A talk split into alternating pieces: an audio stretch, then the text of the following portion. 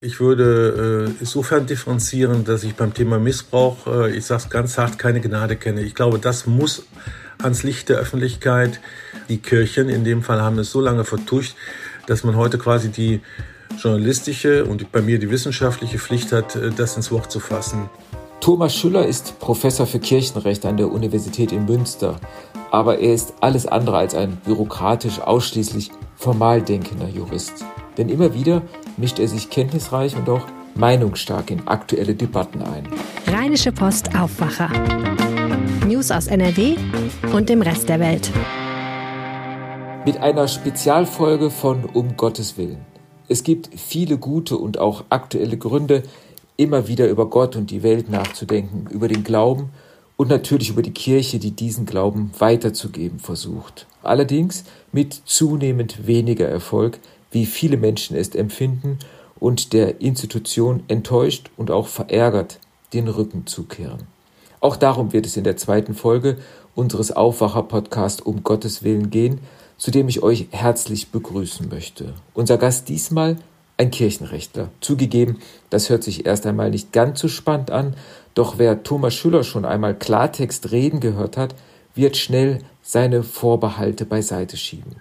Professor Schüller ist ein großer, auch unterhaltsamer Redner, eine Gabe, die dem gebürtigen Kölner wahrscheinlich schon in die rheinische Wiege gelegt worden ist. Diese Fähigkeit hat ihm im vergangenen November übrigens auch den Preis Wissen kommuniziert der Universitätsgesellschaft Münster eingebracht.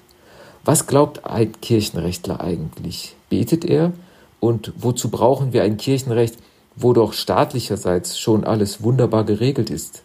Hat die Kirche noch eine Chance und wenn ja, welche? Und wie kann es im Kölner Erzbistum weitergehen?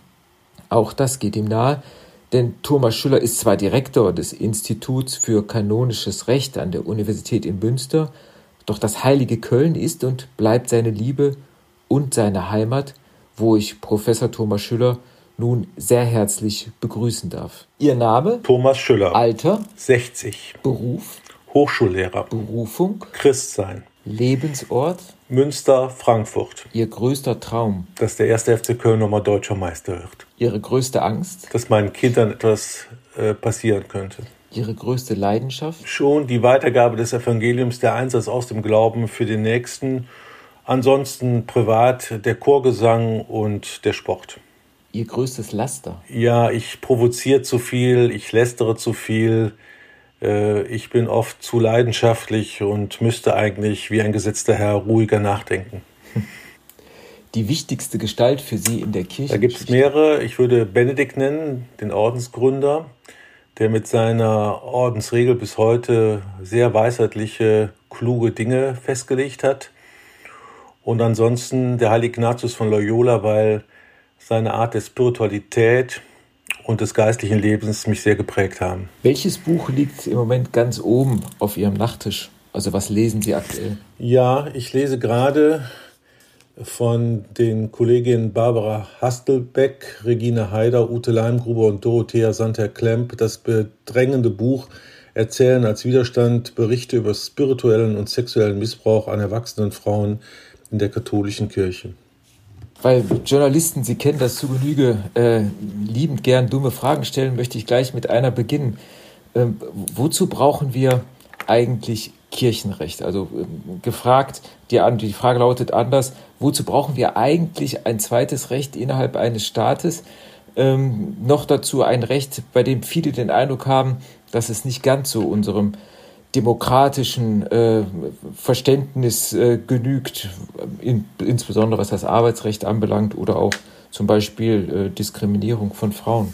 Ich könnte ganz einfach rechtsphilosophisch antworten und sagen, dort wo eine Gemeinschaft ist, die sich dauerhaft etabliert, da kann man immer wieder beobachten, dass sich diese Gemeinschaft einfach Regeln gibt, an die sich dann die Mitglieder der Gemeinschaft halten. So ist es in der christlichen Kirche von Anfang an auch geschehen, dass man schon sehr früh in den ersten Konzilien nicht nur Glaubensfragen geklärt hat, sondern einfach auch disziplinäre Fragen geklärt hat. Also lateinisch gesagt, ähm, ubi societas, also dort, wo eine Gemeinschaft, dort auch ein jus, ibi jus. Das ist ein alter römischer Rechtsgedanke. Insofern ist es nicht verwunderlich, dass gerade die katholische Kirche, aber auch andere christlichen Kirchen eigentlich von Anfang an sicherlich nicht wie heute in einem kodifizierten Recht äh, Normen erstellt haben und äh, die dann für das Gemeinschaftsleben galten, für die Feier der Liturgie, für die Ämterbesetzung. Äh, das finde ich erstmal so vom, von der Rechtsphilosophie, von der Rechtsdogmatik her nicht ungewöhnlich. Wichtig ist, dass man einfach sieht, dass das natürlich nur innerkirchlich gilt und dass die katholische Kirche trotz ihres ähm, Wahrheitsanspruchs nicht fordern kann, dass ihre oft zum demokratischen Rechtsstaat querliegenden Normen natürlich im säkularen Kontext gelten. Aber die Religionsfreiheit unserer Verfassung garantiert, dass alle Religionsgemeinschaften, auch die nichtchristlichen, ihre inneren Angelegenheiten orten und verwalten können. Und dazu gehört auch die eigene Rechtsetzung. Es kommt ja nur immer da, also an dem Punkt zur Kollision, äh, wo das kirchliche Recht mit dem weltlichen Recht äh, sehr stark in Berührung kommt. Ne? Wie ich gerade sagte, zum Beispiel das Arbeitsrecht äh, oder auch was ähm, die Diskriminierung anbelangt. Ja, das ist in der Tat so und das wird auch immer zu einem größeren Problem, weil zumindest hier in Westeuropa oder in Deutschland reden wir nur über Deutschland. Mhm. Natürlich demokratisch sozialisierte katholische Christinnen und Christen in ihrem säkularen Kontext, im Berufsleben, in ihrem Arbeitsleben, aber auch in anderen Kontexten natürlich äh, demokratische Rechtsstandards kennen, dass sie ihre Rechte einklagen können, dass man sich beschweren kann, äh, dass sie nicht diskriminiert werden. Und dann leben sie in einer zweiten Sonderwelt, in der Männer immer das Sagen haben, Frauen nicht zu sagen haben, in der man zum Beispiel beim Arbeitsrecht eben wegen persönlicher Lebensumstände eventuell sogar ein Arbeitsvertragsverhältnis kündigen kann. Äh, ja, das sind dann ähm, Konfliktfelder, wo auch sowohl innerkirchlich die Menschen das nicht mehr verstehen, aber eben auch in der säkularen Öffentlichkeit. Das wird auch auf Zukunft noch stärker als Diskrepanz erfahren werden. Wie kommt man zum Kirchenrecht als junger Mensch, der mit dem Studium beginnt? Indem man so wagemutig ist, ein Vollstudium der katholischen Theologie aufzunehmen. Äh, ich hätte nicht gewusst, dass es überhaupt dieses Fach gibt. Ich bin erst Akademiker in meiner Familie. Von daher war ich so wagemutig, äh, geistlich bewegt, durch meinen Zivildienst Theologie zu studieren und bin erst recht spät mit dem Kirchenrecht in Berührung gekommen. Kurz erklärt, in den Freisemestern, also nach dem Vordiplom, da war ich in Innsbruck, habe einen alten Pater gehört und äh, der hat so gruselig das Kirchenrecht vermittelt, dass ich nach zwei Stunden lieber auf die Berge gestiegen bin habe dann aber in Bonn einen wirklich berühmten äh, Kirchenrechtler kennengelernt, Professor Dr. Hubert Müller, der auch mein Doktorvater wurde, leider früh verstorben ist, Priester der Diözese Osnabrück, der uns die Verbindung von Theologie und Kirchenrecht, Zweiten Vatikanum und Aufbrüchen, äh, das war natürlich ein Priester der Konzilszeit, der Generation, der uns das vermittelt hat. Und da war ich zutiefst fasziniert, wollte aber immer noch nicht im Kirchenrecht promovieren, sondern war dem Neuen Testament versprochen. Professor Merkland sollte etwas zum Korintherbrief machen. Bin eigentlich auch von zu Hause aus eigentlich leidenschaftlicher Exeget. Und dann kam ein Gastvortrag eines orthodoxen Kirchenrechtlers, der zur Ökonomie, also zur Frage der barmherzigen Rechtsanwendung äh, referiert hat. Und da war ich Feuer und Flamme und bin zu Professor Müller gegangen und habe gesagt, ich möchte das mal für den lateinischen Rechtskreis, also für die katholische Kirche untersuchen. Ja, und so bin ich zu einem Kirchenrechtler geworden. Ich glaube, es war letztendlich die richtige Entscheidung, weil ich auch in meinen langen Jahren im Bistum Limburg, äh, ich habe so einen, ja, so einen ähm, politischen Touch. Ich, ich bin für Rechtsfragen affin und äh, letztendlich war es dann die richtige Entscheidung. Aber erst eine sehr späte Liebe im Theologiestudium. Ja, wenn Sie früher so eine Leidenschaft entwickelt haben für die Bibel, Auslegung, wäre dann in jungen Jahren auch der Priester Thomas Schuller denkbar gewesen? Ja, ich war äh, vier Semester Kölner Priesteramtskandidat ähm, war da aber schon in Tübingen, habe mich dann beim äh, Kardinal Höffner gemeldet. Der hat gesagt, du darfst bei uns anfangen. Ich durfte in Tübingen bleiben, bin dort in den berühmten Wilhelmstift eingezogen und habe zum Beispiel äh, äh Hubert Wolf als äh, hm. Semester gehabt äh, und weitere berühmte Leute. Mein Repetent war äh, der heutige Bischof äh, Gebhard Fürst, äh, aber auch so berühmte Leute wie Ebert Schockenhoff, der leider verstorbene Moraltheologe aus ähm, Freiburg. Also das war eine spannende Zeit. Ähm, ich war dann allerdings äh, irgendwann mir bewusst, dass ich zwar zum Priestertum berufen bin, ich wäre gerne schlicht und ergreifend Landpastor geworden, das würde ich auch heute noch gerne werden, aber ich war halt nicht zum zweiten Punkt berufen zur Ehelosigkeit und habe Gott sei Dank vor der Weihe gemerkt, dass ich mir das nicht antun sollte. Aber ich glaube, dass ich bis heute äh, zum Priestertum berufen bin, nicht nur in dem allgemeinen Priestertumsgedanken, sondern ich wäre gerne Pastor geworden, ja. Ja. Das wäre dann ein zweiter Punkt der Kollision gewesen neben dem äh, Arbeitsrecht. Ja, ich habe später Priestern als Kirchenrechtler helfen müssen, laisiert zu werden, also die Dispens zur kirchlichen Eheschließung zu bekommen. Und da habe ich dann immer gedacht, Gott sei Dank äh, ist dir das erspart geblieben. Ja. Ähm, ich habe Sie ja, oder ich lerne Sie ja auch beruflich als einen sehr umtriebigen äh, Menschen kennen. Ähm, wann kommen Sie zur Ruhe und haben Sie die Möglichkeit oder wie viel bedeutet Ihnen es, äh, in Ruhe beten zu können? Das ist ein ganz wichtiger Punkt, den ich auch versuche, den Studierenden zu vermitteln, dass ich mir morgens und abends, ich bin sowohl ein Frühaufsteher als ein spät zu Bett gehe, dass ich mir diese ruhigen Minuten äh, vor Beginn des Tages und am Ende des Tages, wo dann auch kein Familienmitglied mich mehr stören kann, äh, wirklich bete. Und wenn ich das nicht könnte, wenn ich nicht dieses Gebet sprechen könnte, dann würde ich viele Krisen, ich muss mich ja immer zu sehr dunklen Seiten der Kirche äußern, zu schwierigen Themen, dann würde mir die Grundlage, die geistliche Grundlage fehlen, aus dem Glauben heraus diese Probleme zu diskutieren. Also das ist die Zeit, die ich mir morgens und abends nehme und dazu natürlich die normale katholische liturgische äh, Teilnahme. da merke ich allerdings, dass das Theologiestudium dazu führt, dass ich viele Predigten nicht mehr ertragen kann, weil die so gedankenlos ja. sind. Aber es gibt in den Städten ja immer Orte, wo es auch wunderbare Predigerinnen und Prediger gibt. Hm. Würden Sie denn äh, gerne selbst mal predigen oder ich sag mal zumindest äh, Predigtseminare geben? Ich meine, Sie haben es gerade geschildert, wir, alles, wir alle kennen es. Viele Ansprachen von Geistlichen in den Gottesdiensten kommen sehr vornehm gesprochen, von sehr weit her, äh, bestenfalls aus dem 19. Jahrhundert. Eine normale, klare Sprache wird ja kaum gepflegt. Und das ist ja umso bedauerlicher, weil das Evangelium ja nichts anderes heißt als die frohe Botschaft, also Kommunikation und Kommunion ist ja das zentrale äh, Anliegen des Glaubens. Und ähm, wenn man dann Predigten hört und Ansprachen hört, wird zu einer Wortwahl und zu einem Ton gegriffen, der äh, den Menschen doch heute sehr, sehr fremd ist. Ja, zunächst kann ich auf Ihre Frage so antworten, dass ich immer wieder auch in meiner langen Limburger Zeit von Pfarrern eingeladen wurde, äh, zur Predigtätigkeit außerhalb der Eucharistiefeier. Und ich habe das immer sehr gerne gemacht, also in den geprägten Zeiten, Fastenzeit oder Adventszeit. Das war jetzt sehr reinig Advents ausgesprochen. ähm, und äh, das hat mir immer große Freude bereitet, weil ich merke, dass die äh, ja, dass die äh, Erklärung des Wortes Gottes, und das ist mir immer ganz wichtig, ich finde, Predigt muss sich auf das Tagesevangelium, die Tagesschrifttexte, Lesungstexte beziehen und sie dann zur Sprache bringen lassen und nicht allgemein über Literatur und solche Dinge zu reden. Also das bereitet mir große Freude. Ich wäre, glaube ich, ein schlechter Anleiter zur Homiletik, äh, weil das ist nochmal ein eigenes theologisches Unterrichtsfach. Ich habe in Münster einen wunderbaren Kollegen, Reinhard Feiter, der jetzt leider im Ruhestand ist, der den Studierenden, allen Studierenden, den weiblichen wie den männlichen Studierenden, das wirklich exzellent beibringt und auch der Chef, den ich lange gedient habe, Bischof Franz Gampaus, war ja Homiletikprofessor. Also da hatte ich schon sehr gute Anschauungsbeispiele, wie man äh, sehr gut predigt. Und ähm, äh, wie gesagt, ich äh, mache das gern. Äh, das kommt leider nur gelegentlich vor. Hm. Dass Sie sich in der Vermittlung jetzt auch von Wissen Ihres Faches viel Mühe geben, äh, lässt sich ja auch daran äh, jetzt faktisch einfach ablesen, dass Sie Ende des vergangenen Jahres mit dem Preis Wissen kommuniziert äh, ausgezeichnet wurden. Woher kommt Ihr Redetalent? Kann man das auch darauf verkürzen, dass es vielleicht typisch Kölsch auch ist? Das wäre mir zu monokausal. Mhm. Ähm, dass wir Rheinländer generell schon eher kommunikative Menschen sind, glaube ich, das ist, kann man sagen. Ähm, wir sind da etwas so unkomplizierter in der sozialen Kontaktnahme. Man sagt ja im Rainer doch sehr schnell, wenn man jemanden kennenlernt, du bist mein Freund, ich sage es jetzt auf Hochdeutsch und hat ihn aber am nächsten Tag aber längst vergessen. Wir sind auch ein bisschen unstete Gesellen. Nein, ich glaube, äh, das kommt von der mütterlichen Seite.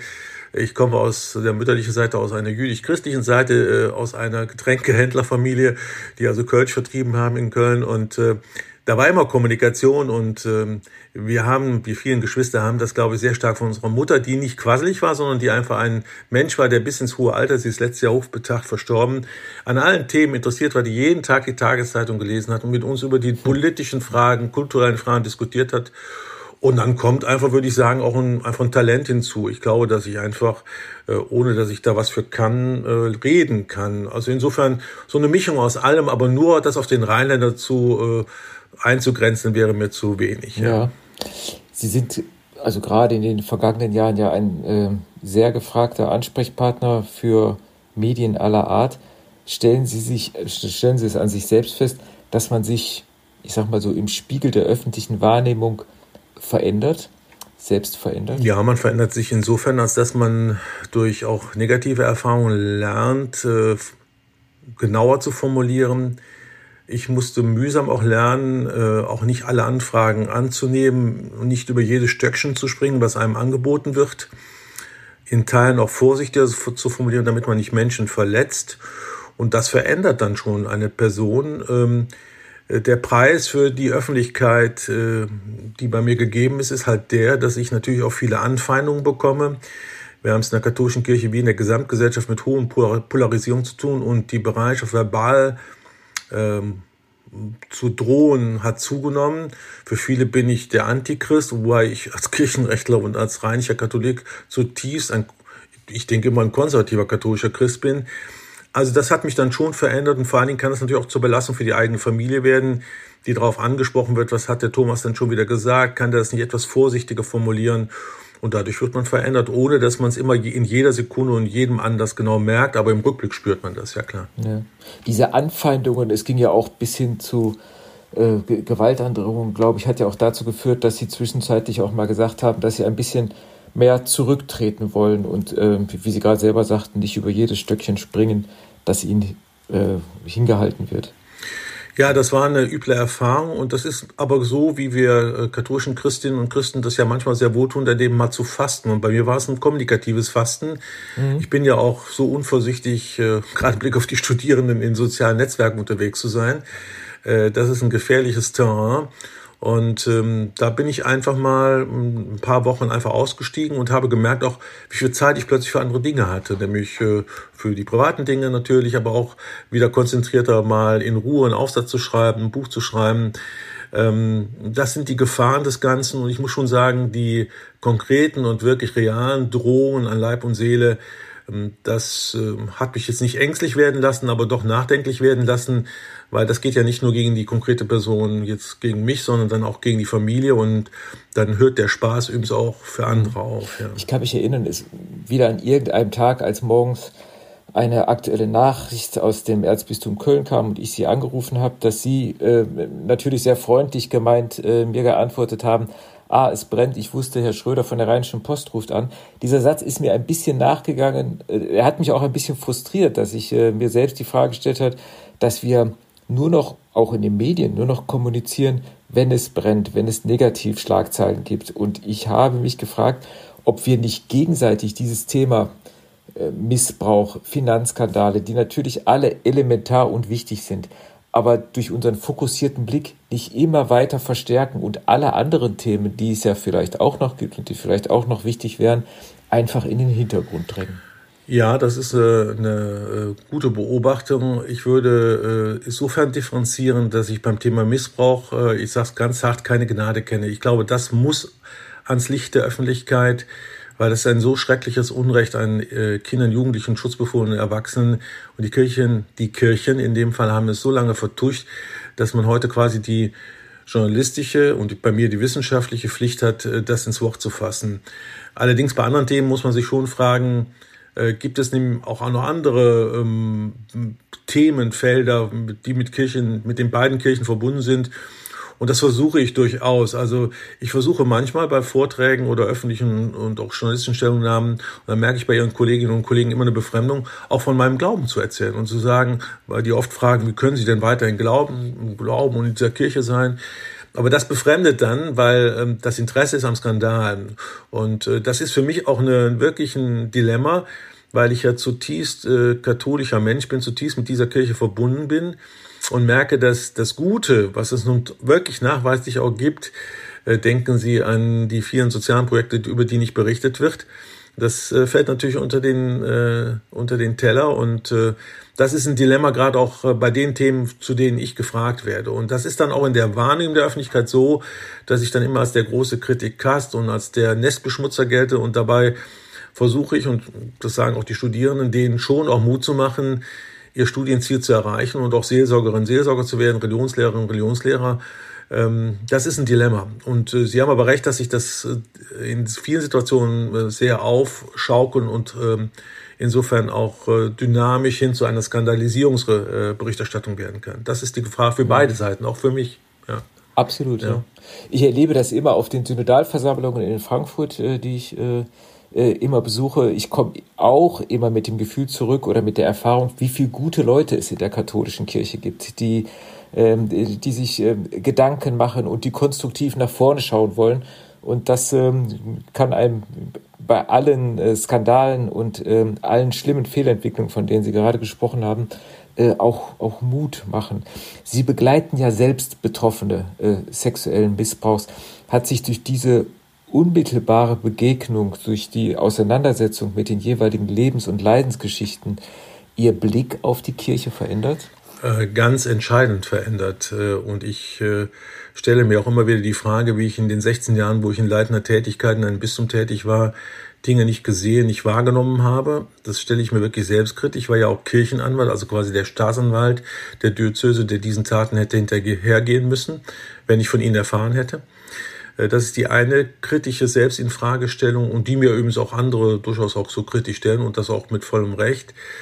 Ich merke, dass meine Kirche, die mir wirklich Heimat ist, geistliche Heimat ist, äh, zutiefst eine sündige Kirche ähm, ist. Das ist mir theologisch immer klar gewesen. Aber wenn Sie es dann konkret erleben an den schrecklichen Schicksalen meiner äh, Mandantinnen und Mandanten, dann werden Sie schon nachdenklich. Ähm, und vor allen Dingen ist immer die Gefahr, dass dieses Gift, was diese Geschichten in einen hineinströmen, dieses wenn sie kaputte Menschen erleben, die, die Biografien, die zerstört wurden, dass man darüber nicht den Glauben an diesen Jesus Christus verliert. Äh, ich kann schon nochmal unterscheiden, nicht trennen zwischen dem, was dieser, Gründ, äh, dieser, diese Gründungsgestalt Jesus Christus gewollt hat, das ist hinterlegt in der Heiligen Schrift, und ich kann natürlich die Kirchengeschichte mehr anschauen, aber äh, das ist tatsächlich, äh, ich, ich sehe kritischer auf die Kirche, ohne äh, ihr verlustig zu gehen, aber in der Spannung muss ich leben, mhm. ja. Dieses kritische Infragestellen, von dem Sie gerade gesprochen haben, äh, warum man nicht genauer oder auch nicht früher hingeschaut hat, äh, diese Frage müssen sich natürlich auch alle Journalisten stellen. Ich kann mich erinnern, nach 2010 äh, gab es ja diese große Erregung, aber danach war auch erstmal ähm, an der Medienfront, wenn man das so martialisch ausdrücken darf, erst auch einmal wieder Ruhe. Ne? Äh, ja, dann, mhm. das ist mir auch klar. Also es ist interessant, dass Sie das auch so sehen und beobachtet. Das Thema ist, darf ich das mal so salopp sagen, nicht sexy. Also es ist weder äh, unter Journalistinnen und Journalisten so toll gewesen, weil man sagt, mit diesen bedrückenden Geschichten wollen wir die Leserschaft doch nicht kon äh, konfrontieren, belästigen äh, das sind andere Themen interessant. Ob man das immer so reflexiv gesagt hat, weiß ich nicht, aber faktisch ist es so gewesen. Und auch in der Politik. Warum tut sich die Politik auf Länder-, kommunaler und Bundesebene so schwer, mit dem Thema auseinanderzusetzen, obwohl es ein großes Megathema ist und es unheimlich viele betroffene Kinder und Jugendliche gibt, ja, weil man damit keine Wahlen gewinnen kann. Und dementsprechend ist das lange Zeit unter ferner Liefen gelaufen. Aber jetzt denke ich, ist der Vorhang runtergerissen und man sieht, was das mit Menschen anstellt, im Sport, in den Familien, aber eben im gestützten Raum auch der Kirchen. Und äh, Gottlob erfährt es jetzt eine Öffentlichkeit. Ich sehe aber auch in kirchlich gut katholischen Kreisen mittlerweile auch so eine Ermüdung, dass sie sagen, ach, schon wieder ein Missbrauchsfall, schon wieder ein Täter. Wir können es nicht mehr hören. Aber noch einmal beim Thema Missbrauch äh, bleibe ich am Ball, weil es eine der größten Unrechtsgeschehen ist, die ich in meinen 60 Lebensjahren der Kirche erlebt habe. Ja. Äh, wobei man ja auch sagen muss, dass die Aufklärung äh, oder die Aufarbeitung von Missbrauchsfällen beispielsweise in Sportvereinen den Bemühungen der katholischen Kirche weit hinterherhinkt. Ich kann mich erinnern, dass vor Jahren Trainer sich erbost darüber geäußert haben, dass sie polizeiliche Führungszeugnisse, und das ist ja nur eine Kleinigkeit, vorlegen mussten. Ne? Ja, äh, das ist eine, immer eine beliebte Argumentationsfigur. Ich bin da etwas vorsichtiger. Es stimmt, was Sie beschreiben. Habe einen lieben Kollegen, der ist im leitender Position im Deutschen Leichtathletikverband und der bestätigt genau das, was Sie sagen. Aber äh, wir dürfen nicht mit dem Finger auf andere zeigen. Das geschieht ja sehr gerne, sondern bei uns ist einfach die moralische Fallhöhe bei den Kirchen eine andere. Ja, also äh, wir unter dem Namen Gottes die, jeder Mensch ein Ebenbild Gottes, äh, haben uns ja entschieden, am Anfang und Ende des Lebens setzen wir uns die Unversehrtheit des, des Lebens ein. Und genau das Gegenteil ist ja beim sexuellen Missbrauch der Fall, dass äh, im Schutz der Kirche oder eben Kindern das Schlimmste angetan wurde. Äh, insofern ist bei uns die moralische Fallhöhe einfach eine andere. Und deswegen sage ich, ja, es stimmt, in anderen gesellschaftlichen Segmenten äh, ist da noch vieles im Argen, auch in der Aufarbeitung. Aber das äh, exkulpiert uns nicht, ne? Also, weil bei uns die Fallhöhe einfach eine andere ist. Zum Thema Missbrauchsaufklärung, was ist im Kölner Erzbistum falsch gelaufen? Und sagen Sie jetzt bitte nicht alles. Nein, äh, man muss fairerweise sagen, dass Kardinal Wölki, als er von Berlin nach Köln kam, im Unterschied zu seinem Vorgänger, ähm, und dem damaligen Interventionsbeauftragten Herrn Vogt äh, schon versucht hat, sich ein Bild darüber zu machen, was es an, an Fällen gibt, an Altfällen auch, ähm, dass er auch die Struktur der Intervention und der Aufarbeitung äh, neu aufgestellt hat. Dann aber in dem Kontext eben in Einzelfällen, der berühmte Fall aus Düsseldorf, dann eben doch äh, auch kirchenrechtlich bedenklich Rücksichtnahmen geführt hat. Und das eigentliche Desaster ist ein kommunikatives Desaster, weil ähm, wie immer man das Erstgutachten aus München bewerten will, will ich jetzt gar nicht drüber diskutieren.